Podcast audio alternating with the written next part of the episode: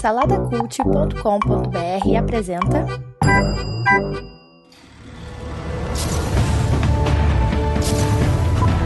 Sejam bem-vindos ao pós-créditos do Salada Cult.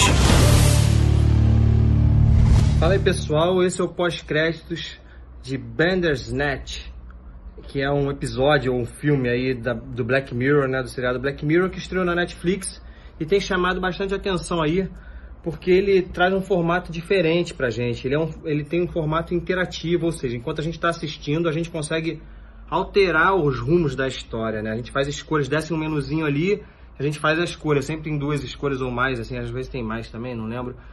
Mas a gente faz uma escolha ali e a história caminha pro lado que a gente escolheu, né? É um formato interessante.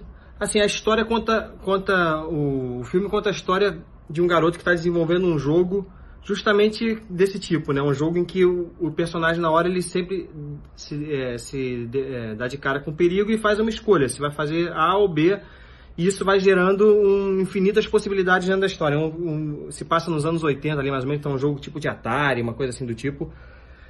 E aqui a gente tem a metalinguagem que a gente está fazendo exatamente a mesma coisa com, com a história, né? Com esse garoto. Então é uma coisa bem, bem Black Mirror mesmo, como se fala. É, então, nesse, nesse quesito, o formato é interessante, mas a história, assim, se, se fosse só um episódio de Black Mirror, seria bem ok, bem nada demais. Mas como o formato é interessante, chama atenção e vale a pena, vale a pena você passar por essa experiência, né? E é uma experiência que cada um vai vai absorver de uma forma diferente. Por exemplo, a Rebeca assistiu comigo, ela escolhia meio aleatoriamente, ela não pensava muito como um personagem, assim, ela não se colocava no lugar do personagem, né, para fazer a, a, escolha. Eu já fiz diferente, já tentava me colocar no lugar dele, né?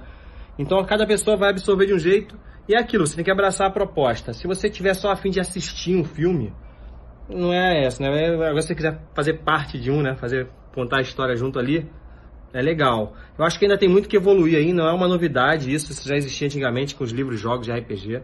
Mas é um filão aí que agora a Netflix talvez possa né, é, cair em cima e trazer coisa nova, coisa melhor do que esse filme aí. Como eu falei, não é nada demais, mas pela experiência e pela inovação eu daria uns 3,5 Caesars para você assistir e participar dessa experiência aí de Bandersnatch. E vale a pena. Esse foi o pós-créditos agora aqui no Instagram, aqueles minutinhos que podem salvar o seu tempo e o seu dinheirinho aqui no Salada Cult.